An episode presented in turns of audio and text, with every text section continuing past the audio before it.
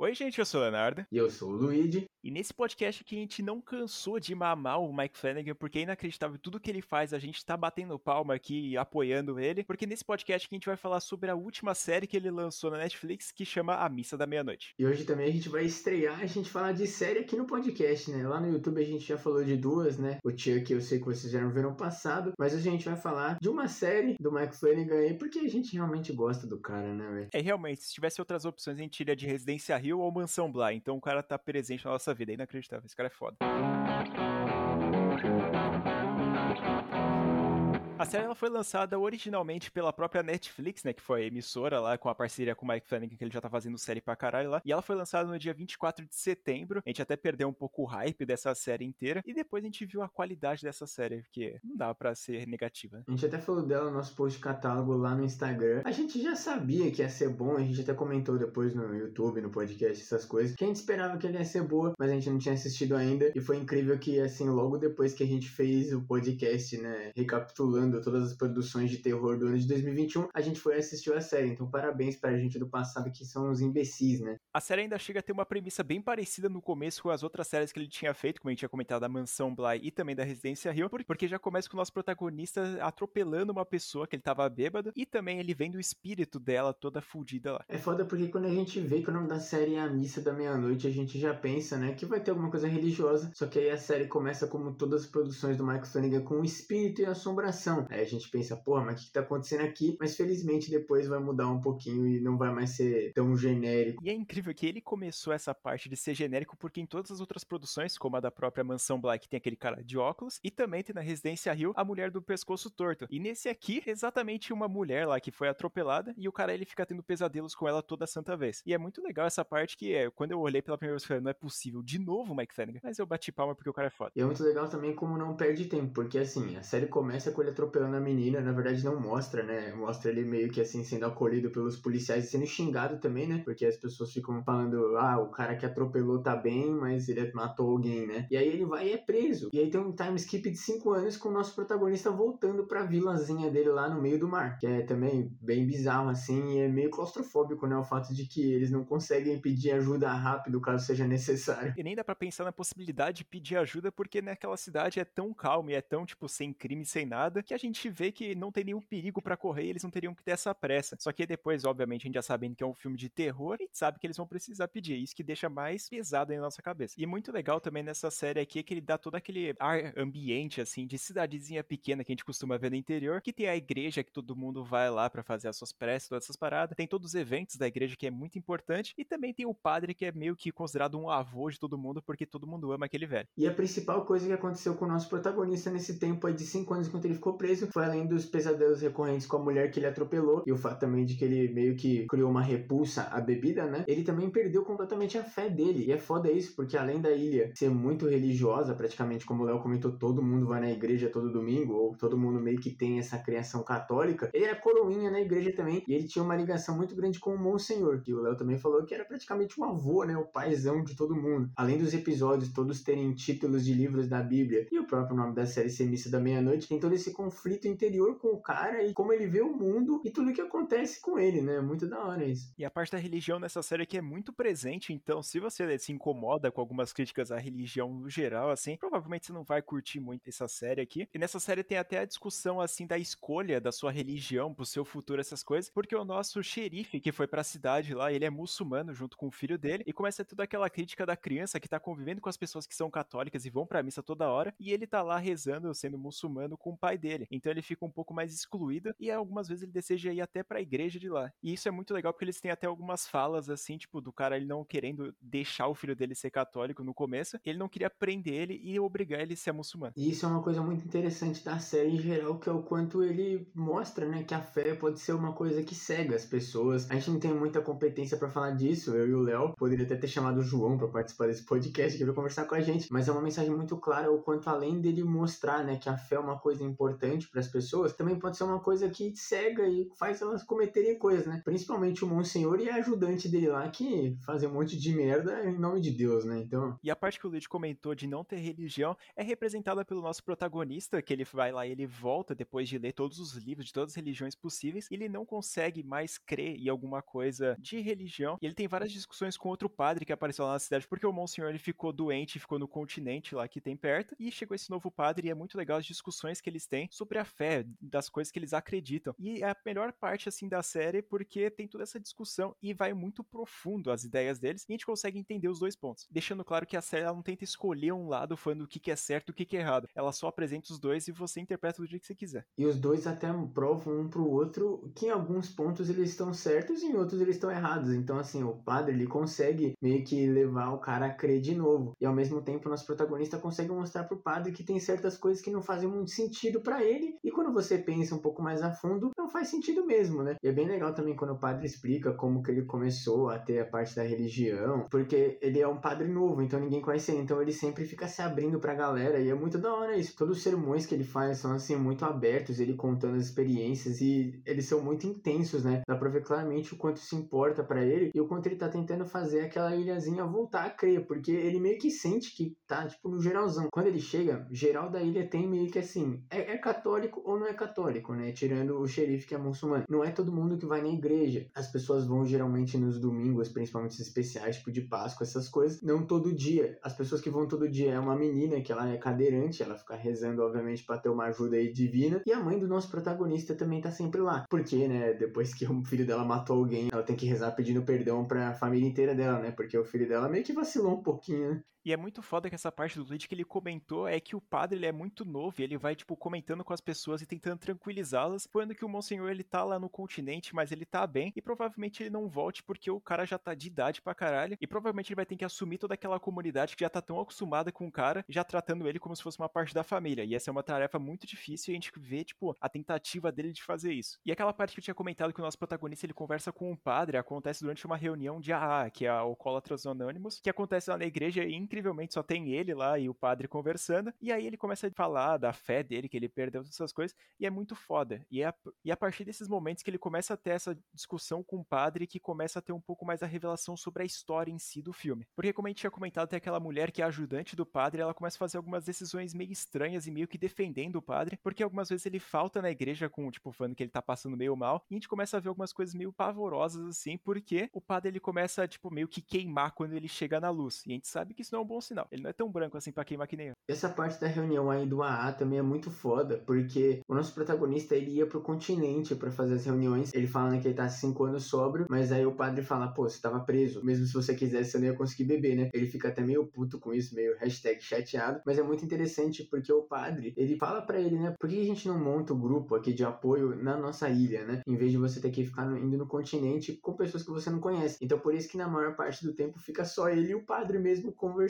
Isso é muito interessante porque o padre, obviamente, ele vai levar o lado religioso, né? E até essas reuniões elas são boas pro quesito da história. Como o Léo falou, meio que explica tudo que tá acontecendo, né, na cabeça do padre e tal. Mas é muito legal, assim, a gente ver como o padre, ele, ele tá tentando, de todas as formas possíveis, manter a paz do lugar. E até chegando ao ponto de montar um negócio que ele não faz ideia e meio que não tem nem muita moral, né? Não tem nem condição. Ele não manja disso. Mas ele tem tanta fé que ele vai conseguir usar Deus aí para levar. E mesmo tomando porrada, porque o nosso protagonista, ele não segura muito a língua dele, não, mano. Ele fala a verdade que ele sente. E é nesse momento que a gente tem que aplaudir as atuações dessa série aqui, porque obviamente o Mike Flanagan ele trouxe alguns atores de confiança dele já de outras séries e produções que ele tinha feito, como a própria Kate Siegel, né, que a gente tá acostumado, que é tipo o um interesse romântico do nosso protagonista. Também tem o Raul Colhill, que é o xerife dessa cidade aqui que ele trouxe lá da mansão Bly, e também tem dois personagens novos que são o protagonista e o padre, que é o Zack Guilford, que é o nosso protagonista, e também tem o padre que é o Hamish Linklater, que ele é tipo, mano, um ator muito bom e é incrível que nessas cenas que a gente tava comentando aí que elas são muito bem produzidas e o roteiro é excelente, também tem a parte da direção que ele consegue deixar até bem dinâmico a conversa de duas pessoas sozinhas numa sala, sentadas, tipo, mano, sem nada acontecendo em volta. E mesmo assim a gente tá envolvido ali no assunto. E mais um ator de confiança que sempre tá. Tudo bem que ele não tem grandes papéis assim, geralmente. Ele sempre tá lá, mas ele nunca é muito destaque. Mas é o Henry Thomas, que no caso aqui é o pai. Ele é o pai novo da Residência Rio e ele é o tio das crianças na mansão Bly. Aqui ele é o pai do nosso protagonista do irmão dele, mas como a gente já tá falando dessa parte de atuação, eu queria também dizer que além, né, de mostrar, assim, toda a dinâmica que tem, assim, das pessoas mandarem muito, é muito foda você ver, além das pessoas que estão retornando, né, fazerem papéis tão diferenciados, assim, tipo a Kate Siegel, por exemplo, que cada vez ela faz uma coisa diferente. Ela já fez gente surda, aí ela faz a Tio, que é revoltada com a sociedade, né, e aí depois ela faz aquela mulher rica lá na mansão Bly, todas essas coisas aqui, e aqui ela é uma mulher que tá grávida e teve que voltar pra cidadezinha dela depois de que ela fugiu do marido, porque o marido era um bosta. Então é muito interessante, assim, a gente ver, né, como as pessoas conseguem atuar. Obviamente tem muita mão do Mike Flanagan nisso, mas é bem interessante mesmo ver, porque ao mesmo tempo que a gente meio que sente que o negócio se passa numa coisa atual, em 2021, né, no caso da série, parece que ele é meio no passado, assim, eles têm celular, eles falam sobre coisas meio atuais, né, obviamente o cara tá falando sobre falta de religião, então não poderia ser uma coisa do século XV, mas é muito bizarro, porque parece que aquela ilhazinha tá numa realidade meio alternativa, eles estão meio que ao mesmo tempo que eles estão avançando, eles estão para trás. Lembra bastante Corrente do Né, que você sente naquele filme que você não sabe em que período histórico que ele tá, é muito doido. E o Clint tinha comentado que cada pessoa faz um trabalho diferente nessa série aqui, nas séries em geral do Mike Flanagan, e também a gente tem que parabenizar, obviamente, o Mike Flanagan, e dessa vez é que ele surpreendeu bastante a gente, porque ele não fez nada parecido com as outras séries que ele tinha feito, obviamente no começo a gente pensa que é praticamente a mesma coisa, que aparece até o fantasma, tem a parte sobrenatural, só que no fim das contas, quando no episódio 6 pra frente, assim, mais ou menos, a gente tem as revelações de algumas coisas bizarras, a gente fala, caralho, o maluco seguiu pra esse lado, que bizarro. Incluindo também tem a parte até do monstro, né, que a gente tá acostumado, só que ele é totalmente diferente do que a gente tinha visto. E o monstro, propriamente dito, também é uma coisa que quando a gente vê ele, a gente pensa que vai ser mais uma coisa genérica, né, de assombração, porque ele começa aparecendo como uns olhos brilhando na escuridão, então a gente já fala, porra, é brincadeira, né, vai aparecer assim um demônio caçando pessoas e, né, fudendo aí com a vida da galera que é religiosa, mas não é bem assim. Então a partir desse momento aqui, se você não assistiu a série, a gente recomenda que você saia do episódio, assista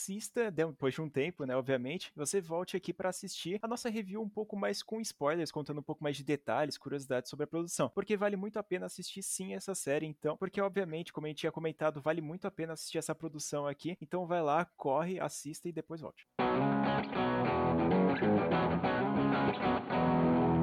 Eu acho que o maior spoiler que a gente dá é da própria criatura que se trata, porque a gente comentou que ele parece um demônio, uma coisa genérica, uma assombração assim, mas na verdade não. O que acontece é que é um anjo vampiro. Sim, eu não estou brincando, o Mike Flanagan meteu essa mesmo. Inclusive é muito bizarro ver assim que ele teve essa ideia original, diferentemente das outras obras que ele estava fazendo mais recentemente, não foi baseado em livro nem nada. Foi uma coisa assim que ele criou, porque ele cresceu, né, com religião na família, essas coisas, ele meio que se afundava em livros de terror, porque ele é, é igual a gente. E foi muito até legal o jeito que ele conseguiu, né, trazer todas essas dúvidas que ele cresceu tendo, né, por viver numa família de religião e talvez ele não ter a religião tão forte assim presente na vida dele. E ele conseguiu transformar isso numa série, numa série de terror. E o melhor jeito possível, eu acho que a cápsula é você botar alguém que eles são tão fiéis a Deus de que quando eles veem alguma coisa com asa, eles acham que é um anjo, mas na verdade é um vampirão o bagulho, né? E é muito bizarro a revelação já dessa criatura, que é quando o nosso padre, o nosso Monsenhor, como a gente tinha comentado, ele vai lá e ele vai, tipo, viajar pro continente para fazer, tipo, a sua reza lá na pedra. Só que aí, quando ele tá andando por lá, ele tem uma tempestade de areia e ele entra numa caverna. E aí ele é atacado por um bicho, que é o que a gente comentou da criatura que tem asas, essas coisas, e ele acaba sendo mordido. E aí, do nada, quando ele sai daquela caverna, ele volta como padre, que a gente tá vendo no começo da série. A gente fala, caralho, pera aí, é a mesma pessoa, só que ele ficou, tipo, mais jovem. E é muito foda isso, porque a gente vê que ele sabe bastante sobre o outro padre. Ele até fala, né, que o Monsenhor tinha comentado com ele, sendo que, tipo, obviamente, ele é a mesma pessoa, então, obviamente, já sabe de tudo que acontece naquela região. E uma coisa que é muito legal é o fato de que todas as pessoas que estão vivas, tirando uma membra, né, da comunidade, que é uma idosa mãe da médica da ilha, ela é a única pessoa que tenha conhecido o padre quando ele era novo. Inclusive, até acontece, né, que esse padre é tão bonzinho que ele faz a missa dentro da casa dessa velhinha para ela conseguir participar. Mas na verdade ele tava com segundas intenções que a gente já vai explicar. Mas é engraçado quando ela começa a melhorar um pouco a saúde dela, que ela até comenta que ela achava que ele era um anjo, porque ela, ela lembrava de quando ele era mais novo, né? Só que ninguém mais da comunidade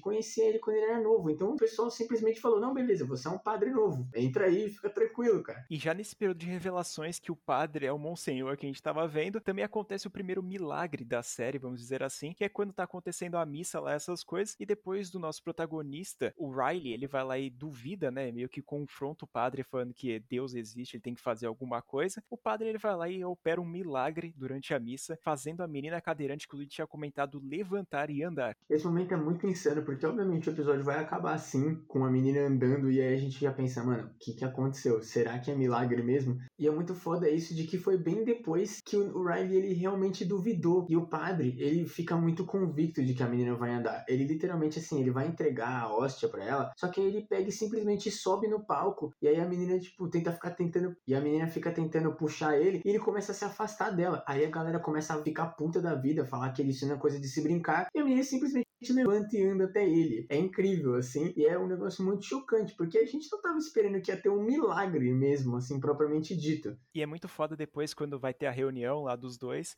o Ryan, ele vai lá falar como é que você sabia que ela ia levantar, e, ele, e o Padre Paul, ele vai lá e fala assim, olha, eu simplesmente sabia que ela ia levantar, eu senti isso. E aí fica aquela dúvida de, mano, caralho, o cara fez um milagre, ou aconteceu alguma coisa na ciência bem naquele dia que alterou a medula da menina, e simplesmente ela consegue andar. E esse ponto da ciência ele é levantado porque o que aconteceu pra essa menina virar cadeirante é que ela tomou um tiro do bêbado da ilha, né? Do John. Como ela tomou o tiro nas costas, ela perdeu a capacidade de andar. E era meio que uma coisa assim, praticamente impossível dela conseguir um dia voltar a andar. E obviamente, quando isso acontece, a médica da ilha ela começa a fazer vários exames. Inclusive, ela já tava fazendo um monte de exame, porque, como eu comentei, tinha uma mulher grávida. E obviamente ela é a única médica da ilha. Então todo mundo que se sente mal vai falar com ela. E ela começa a fazer vários exames e ela até pede permissão para a família da menina se ela poderia levar essa descoberta e até trazer outros médicos para ver se eles conseguem entender o que foi que aconteceu com ela, se realmente foi um milagre ou se a ciência ainda tem expectativa de conseguir consertar uma medula estourada. E dá muita aflição nesse momento que é quando a médica ela vai lá e começar a comentar, né, falando, pô, a gente tem que levar isso pro mundo, a gente tem que fazer um monte de exame para ver o que aconteceu com ela. E os pais, que depois de ver aquele milagre que aconteceu, eles falam, olha, a gente tá cansado de fazer exame com ela. Ela passou a vida inteira depois de ser baleada fazendo exames com sem expectativa de voltar a andar e o padre fez ela levantar, então a gente só confia na religião. Eles deixam de acreditar na própria ciência da médica que tava lá. Isso dá muita aflição porque a gente vê, tipo, o nível, assim, tipo, a magnitude que é da cabeça da pessoa sendo manipulada por aquelas ações que o pessoal pensa que é milagre. E que no fim não é, obviamente. Ou é, né? Como tudo que é bom dura pouco, logo depois que a menina começa a andar, a gente acontece um problema porque a Kate Siegel, que está grávida, ela vai fazer um, um exame, assim, para ver se tá tudo jóia. Depois que ela sentiu uma dor na barriga, ela fica meio preocupada numa noite, vai fazer um exame e tá tudo bem. Só que aí depois, nos outros dias, ela vai fazer aquele examezão de rotina e aí a médica simplesmente fala para ela que ela teve um aborto espontâneo. Só que é muito bizarro, porque ela tava sentindo ainda o bebê no corpo dela e não tinha motivo para ela ter um aborto espontâneo, até porque provavelmente ela ia sentir, né? Ela vê um dia que ela tava sangrando e é o dia que ela vai ver se tá tudo bem e tá tudo jóia. E aí no dia seguinte ela simplesmente teve um aborto, mas mesmo que a médica tinha falado que tava tudo ok. É muito bizarro isso, mas obviamente vai ter um motivo que a gente vai explicar já já. E aí depois um dia lá que tá tendo um festival e todo mundo tá comendo tranquilamente, o bêbado que tem o cachorro dele lá, ele acaba tendo uma surpresa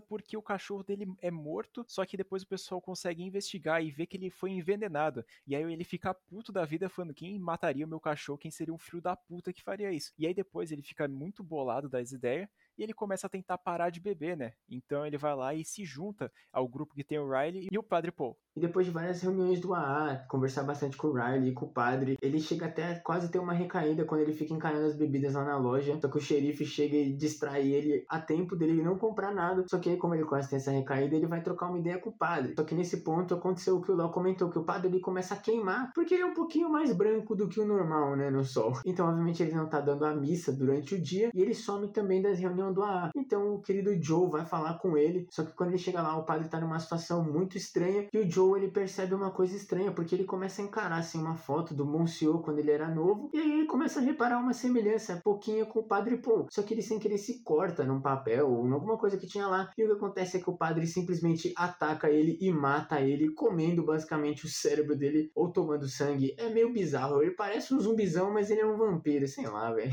E nesse momento que a gente já tava falando que a Bev, a personagem lá que é tipo o braço direito do padre, era chata, nesse aqui ele, a gente vê que é o absurdo, assim, o ápice assim de acreditar nos milagres que aconteceram foi porque ela apareceu lá, ela viu que ele tinha matado o cara, comido ele e falou: "Ah, é normal isso aí, o cara tava sendo um merda", porque a gente também descobre que ela foi responsável por matar o cachorro do bêbado. E a gente fala: "Caralho, mano, que arrombada". E ela começa a passar um panão pro padre e também chamar outras pessoas que estavam acreditando no milagre para tipo limpar a cena de crime ali. E esse fato comprova muito aquele ponto que a gente comentou lá no começo do podcast, que é o quanto a fé consegue cegar as pessoas, né? Porque nesse ponto aqui, essa mulher já sabe que o padre é o Monsieur, né? E aí ela meio que fica aceitando que foi um milagre. Provavelmente nesse ponto ela já conhece o anjo que fez alguma coisa com ele, ou já sabe que ele existe, e aí ela simplesmente passa um panão. E a gente vê o quanto ela não quer de verdade que as pessoas se deem bem, e ela acredita nos milagres, mas ela acredita que certas pessoas não merecem milagres, como comprovado do fato de que ela matou o cachorro do cara, e depois do padre matar ele, ela nem liga também. Então a gente vê que ela é um tipo de pessoa que ela acredita que certas pessoas não merecem religião, não merecem o perdão de Deus, e que ela se sente melhor do que isso. E além do fato de que ela é completamente cega, porque ela em momento nenhum duvida do fato de que o Monsenhor que estava com demência, todo fudido, voltou ao tempo de juventude dele e tá comendo cérebro na sala dele. Então, assim, é muito bizarro. E ela é a energia completa de um personagem escroto religioso. E aí depois o Riley aparecer lá na reunião e o padre não está lá, ele começa a perceber que o cara, o bêbado, ele lá estava sumindo toda vez, ele não estava aparecendo mais nas reuniões, ele estava ficando preocupado. Só que aí durante a noite lá, quando ele vai fazer a reunião, ele, o padre não tá lá e ele dá meia volta para sair. Só que aí depois ele volta para lá durante a noite, ele tinha combinado lá com a nossa protagonista, a Kate Siegel, lá que eles iam ficar junto, né, porque eles já estão vivendo um romance. Só que aí quando ele tá tipo lá na entrada, ele vai tentar abrir a porta e ele vê o padre lá. Só que ele ele também vê uma companhia meio inusitada, que é o próprio anjo, demônio, vampiro, sei lá o que. E é aqui que a gente descobre o que está acontecendo, até possivelmente o que causou o milagre da menina conseguir andar, da mãe da médica começar a rejuvenescer, e também a tristeza da Kate Siegel ter perdido o bebê dela, que é que o anjo demônio, ele corta o braço, o pulso dele, ele basicamente joga o sangue dele lá numa jarra, e o padre depois mistura com vinho, como se fosse realmente o sangue de Cristo que eles dão junto com a hóstia, né? Só que na verdade o bagulho é um vampiro, então o que ele tá fazendo é rejuvenescendo as as pessoas, deixando elas tipo, tunadas assim. Só que o bichão não entende muito bem a companhia do Riley e vai simplesmente ataca o Riley e mata ele. E é nessa parte aqui que eu fiquei em choque, porque a gente acompanha o personagem por seis episódios inteiros, sendo desenvolvido, toda aquela parte das características dele não acreditar em religião, ter todo aqueles papo com o padre, e também depois a gente fala, caralho, peraí, como é que ele tá morto, tá ligado? A gente vê o vampiro mordendo e a gente fala, caralho, o nosso protagonista não, mano. E a série ainda deixa essa parte mais cuzona ainda, porque ela vai lá e termina o episódio. A gente fala, não é possível, vou ter que assistir o próximo episódio. E se você abraçou essa ideia que o Léo disse e realmente assistiu o episódio logo em seguida, você vai ver que a série não levou muito a sério o cara ter morrido e ele volta no próximo episódio. Só que, obviamente, o que aconteceu é que ele volta como vampiro. E aí é muito da hora, porque é um outro episódio de como o Riley agora é um vampiro, ele não consegue sair no sol porque ele não é tão branco assim, mas ele queima também. Então ele fica dentro lá daquela capelinha onde eles estão fazendo a reunião do AA e o padre fica conversando com ele, né? Ele conta verdadeiramente para ele a história, né? De que ele era um monsieur e ele foi atacado pelo bicho, que é um anjo para ele. E ele conta todo esse bagulho, dizendo que é um milagre e tal, tal, tal. É um episódio muito intenso, porque ele fica o tempo inteiro lá dentro querendo sair. E depois, quando finalmente fica de noite e o padre libera ele, acreditando que ele faria a coisa certa, né? Na visão do padre, o Riley vai lá e toma uma atitude assim, meio questionável ou não também. Eu, sinceramente, faria o mesmo no, no corpo dele, mas eu não sei se você faria. Você faria a mesma coisa, Léo? Eu faria e eu tô aprovado. Porque é o seguinte, o Riley ele tem uma decisão depois dele ter meio que decepcionado a Kate Siegel lá que tava, tipo, tentando encontrar ele naquela noite. Ele sumiu, né? Porque ele tava morto. E ele vai lá e chama ela durante a noite. Ela, ela fica toda preocupada com ele. E eles vão lá e pegam um bote e vão lá pro meio do mar. E ele explica toda a situação dele. Conta o Monsieur é um vampiro fudido lá. E ela não acredita nele. E aí tá o motivo dele ter pego o bote, né? Levado eles lá pro meio da água. Porque não teria outra escapatória. Ele teria que mostrar para ela que ele tá certo. E essa cena é bizarra porque quando o sol vai nascendo, o nosso protagonista vai explicando para ela, não vai acreditando. Ela fica meio perplexa e meio puta com ele que ele tá inventando essas coisas. E aí vai lá e quando aparece o sol, aparece também a menina que ele tinha atropelado na frente dele. E ele vai lá e meio que, tipo, dá a mão pra ela, tipo, como se fosse ela levando ele. E aí quando corta a cena, aparece ele pegando fogo e morrendo, indo pro Beleléu. E foi assim que a série matou o protagonista duas vezes em dois episódios. O cara tem bola, mas eu, tenho, eu falo isso. O Mike Flanagan tem muito palma. Não, o Mike Flanagan ele olha e fala: sentido? Não tem. Eu vou meter o louco aqui e vai ser bom, velho. E pior é que é bom. essa parte é muito filosófica dele, tipo, dando a mão pra menina que ele tinha matado, tipo, meio que se redimindo assim. Mas também é desesperadora quando dá um corte seco, assim, mostra ele pegando fogo e a Kate tipo, chorando pra caralho. E é, tipo, bizarro que todo mundo depois na ilha vai ficar, tipo, meio que sentindo falta dele e, tipo, meio que falando que ele teria fugido de lá, porque ele tava sentindo muita pressão. E é muito foda isso porque a Kate como é que ela vai explicar que o cara pegou fogo depois que entrou em contato com o sol? E também com o fato de que ele implorou para ela fugir e também foi outro motivo dele ter colocado eles num bote no meio do Ele queria que ela fosse e remasse até o lugar mais próximo e fugisse mesmo, não olhasse para trás, porque ele sabia que o Monsieur ia fazer alguma merda. Mas uma outra coisa que também é meio filosófica que o Léo comentou é o fato de que durante os episódios anteriores eles vão conversando sobre morte, além de, né, de todas as questões da religião. E é muito legal porque a personagem da Kate Siegel ela tem um pouco de fé ainda, né? Então ela comenta, né, de que ah, o que, que é a morte para você. Ela não chega a falar como fanática de que confirma, de que tem o céu e o inferno, essas coisas, mas ela fala como alguém que tem esperança. E o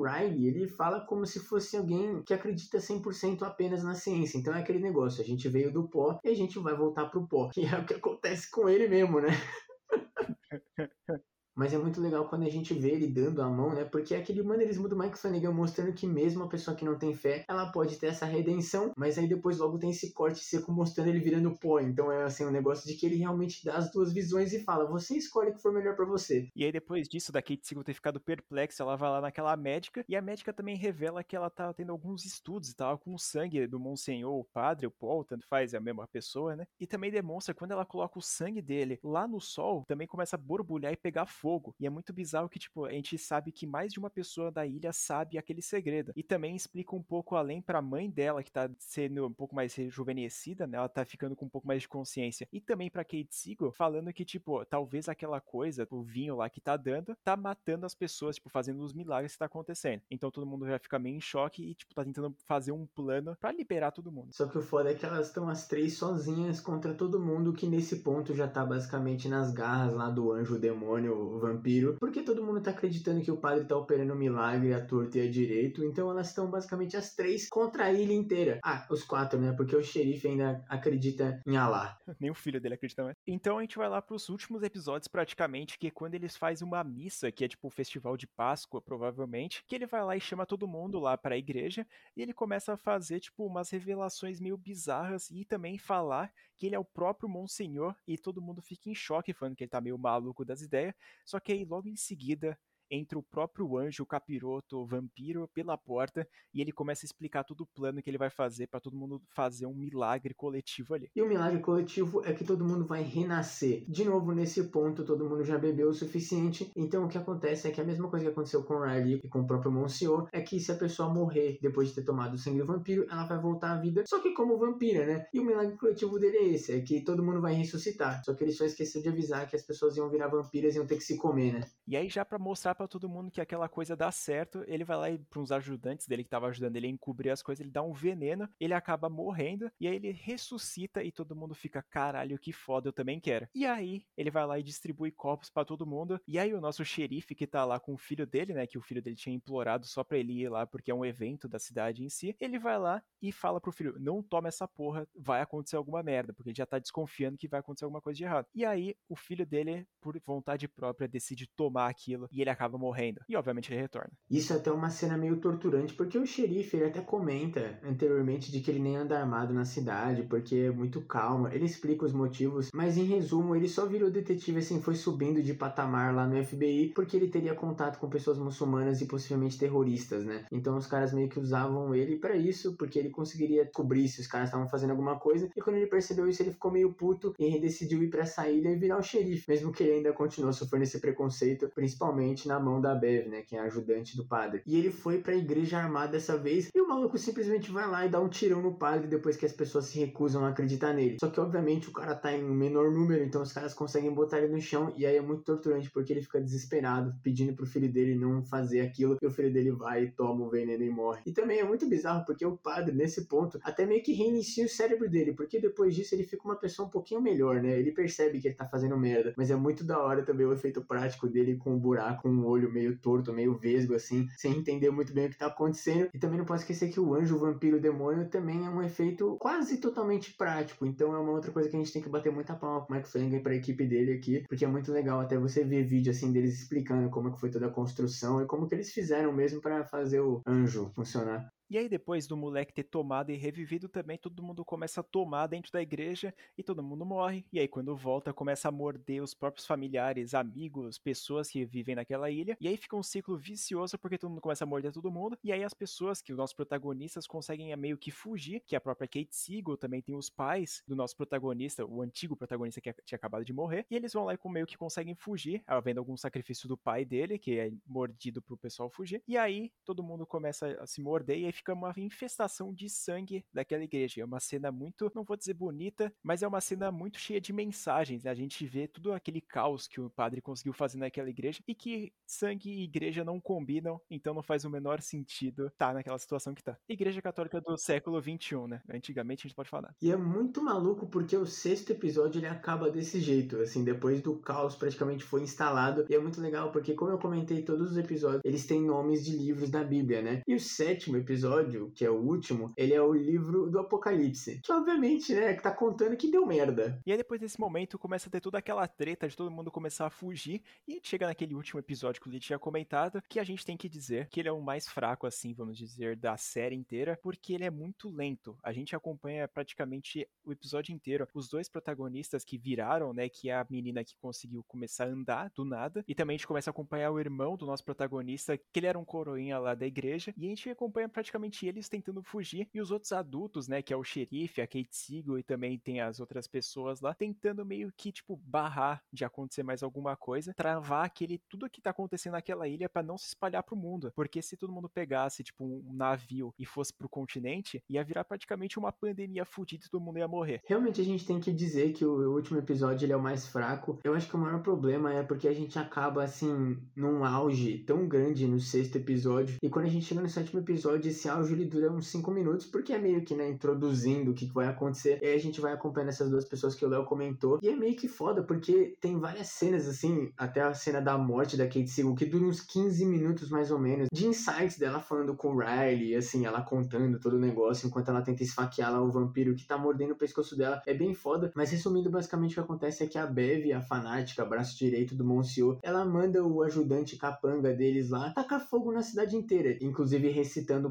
partes do livro do Apocalipse, dizendo que as pessoas que merecerem vão conseguir sobreviver, meio que o bagulho da Arca de Noé, né? Ela até chega a montar lá todo um lugarzinho assim perto da igreja, uma capelinha, outra capelinha que tem lá, ela monta tipo cheio de cama, porque obviamente eles não podem sair durante o dia, só que os nossos protagonistas são inteligentes e eles tacam fogo nos barcos, eles basicamente tiram qualquer forma deles conseguirem espalhar essa pandemia aí pro resto do mundo. Então fica meio que nisso o episódio. Eles ficam um enquanto eles tacam fogo numa, nas casas, os outros tacam fogo no barco e blá, blá blá blá blá. Até que chega o ponto de que eles vão e conseguem tacar fogo na capelinha lá. Depois, obviamente, do xerife tomar tiro e quase morrer. E a Kate Siegel ser pega pelo anjo vampiro. Só que acontece é que o filho do xerife ele vai e tem a redenção dele porque ele joga o isqueiro e taca fogo na capelinha. Basicamente sacramentando que todo mundo na ilha, menos aquelas outras duas crianças, vão morrer. Meio bizarro assim. E é muito foda essa parte porque ele meio que tira, tipo, qualquer lugar onde as pessoas poderiam ficar embaixo de alguma sombra, de alguma coisa assim, porque a própria Bev tinha mandado queimar tudo e toda a capela e a igreja tava tudo trancada e ninguém poderia ficar lá dentro. Automaticamente só sobraria os dois lá que eu tinha comentado que ia fugir, que são dois protagonistas assim que, cara, eles não fedem nem cheira, só a menina que tem um pouco mais de desenvolvimento, mas também tem outro moleque que gosta dela e ele tá lá só porque, sei lá, o interesse romântico. É, eles cancelam o desenvolvimento dela, porque assim que o vampirão morre, ela para de sentir as pernas, ela para de andar de novo. Então, assim, o único desenvolvimento que eles tiveram mesmo foi trauma. Além também dela ter algumas cenas lá que ela conversa com o próprio bêbado que tinha dado um tiro nela,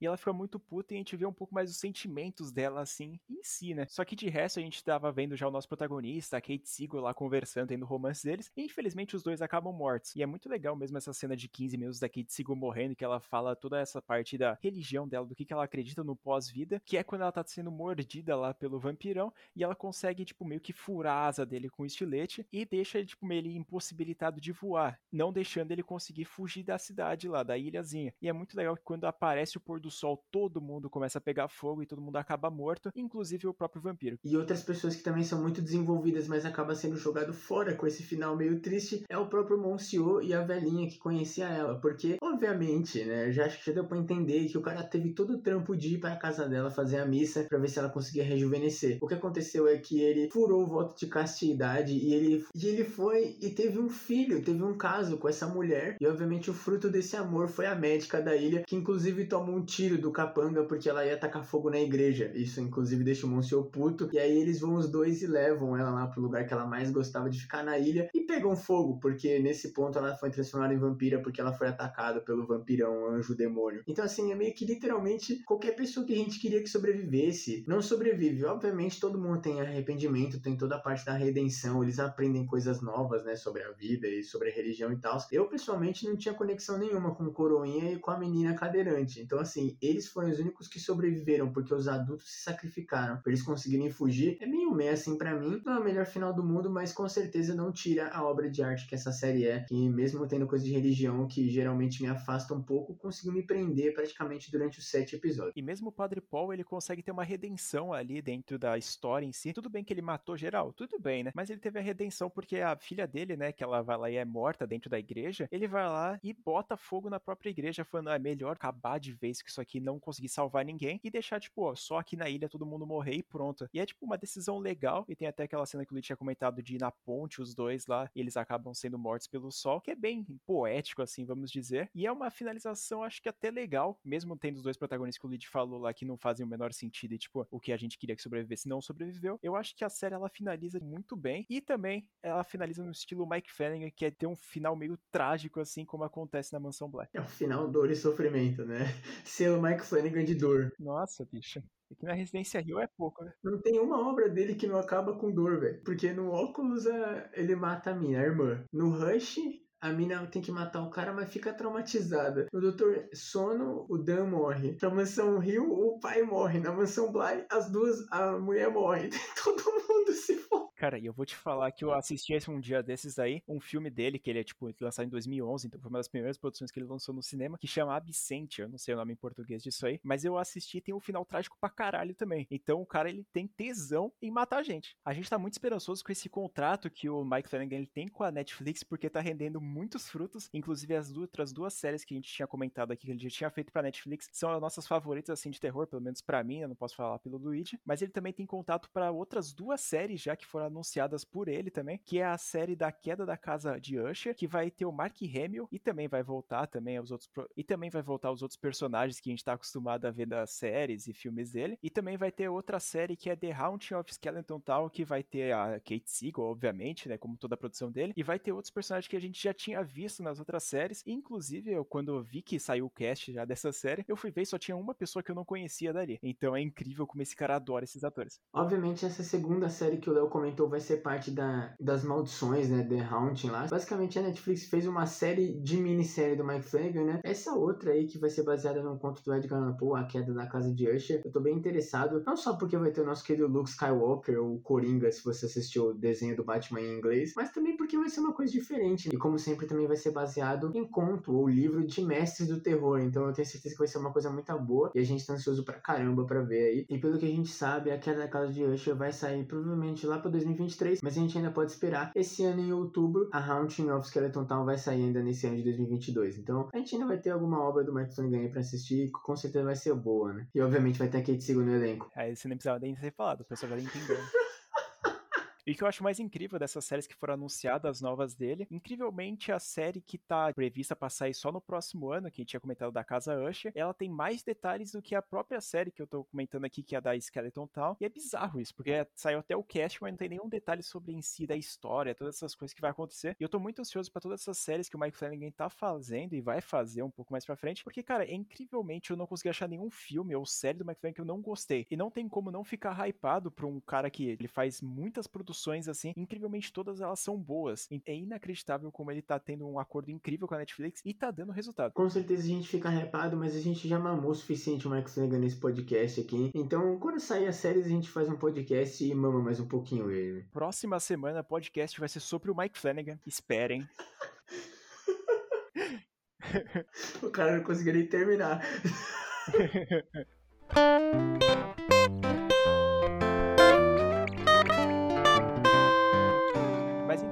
isso. Se você gostou do nosso podcast aqui, não esquece de deixar nas nossas redes sociais a sua opinião sobre a série. E se você não assistiu e tá ouvindo com spoiler, não sei o que está fazendo aqui, mas tudo bem. Segue a gente na nossa rede social lá do canal, que é o arroba Podcast, que tá aqui na descrição do episódio. E também segue a gente nas nossas redes sociais pessoais, que tá também na descrição. Lembrando, obviamente, do nosso canal do YouTube, que é o canal Sem Memória. Lá a gente tá postando vídeos toda quarta-feira e também um vídeo extra na segunda ou na sexta. Tá dando muito trabalho, mas tá sendo muito legal vocês lá também. Muito obrigado e também não esquece de compartilhar esse podcast aqui pra com todo mundo. E se vocês tiverem gostado desse podcast aqui onde a gente falou sobre uma série, manda DM pra gente lá no arroba Sem Memória Podcast ou no YouTube também, se vocês preferirem, recomendando séries. A gente pode até falar de animação se vocês quiserem. A gente faz aí o trabalho de assistir, porque a gente quer que vocês curtam também junto com a gente. E obviamente a gente não conhece tudo, né? Então, filmes e coisas em geral, assim, até pros quadros, até pros quadros solos que a gente tem de youtuber do Léo e o meu de Slasher, manda na nossa DM, manda nos comentários do YouTube. Se vocês curtirem esse episódio de série, a gente traz outras. Talvez a gente não traga as antigas do Mike Flanagan tão rápido agora, mas com certeza a gente vai trazer as novas que vão sair. Mas se vocês quiserem aí, a gente pode trazer uma temporada de American Horror Story, ou talvez umas séries que tenham menos temporadas, né? Não vai pedir Supernatural, gente. Eu assisti as 15 temporadas, mas não tem como falar em menos de uma hora, né? E a gente vai fazer um podcast de 12 horas porque vocês não vão aguentar ouvir, porque nem a gente vai aguentar fazer. E aí eu vou utilizar da sua frase e vou dizer, eu me demito. Mas então é isso, muito obrigado por terem ouvido mais um episódio aqui do Podcast Sem Memória. Eu fui o Luiz. E eu fui o Leonardo. E até o próximo.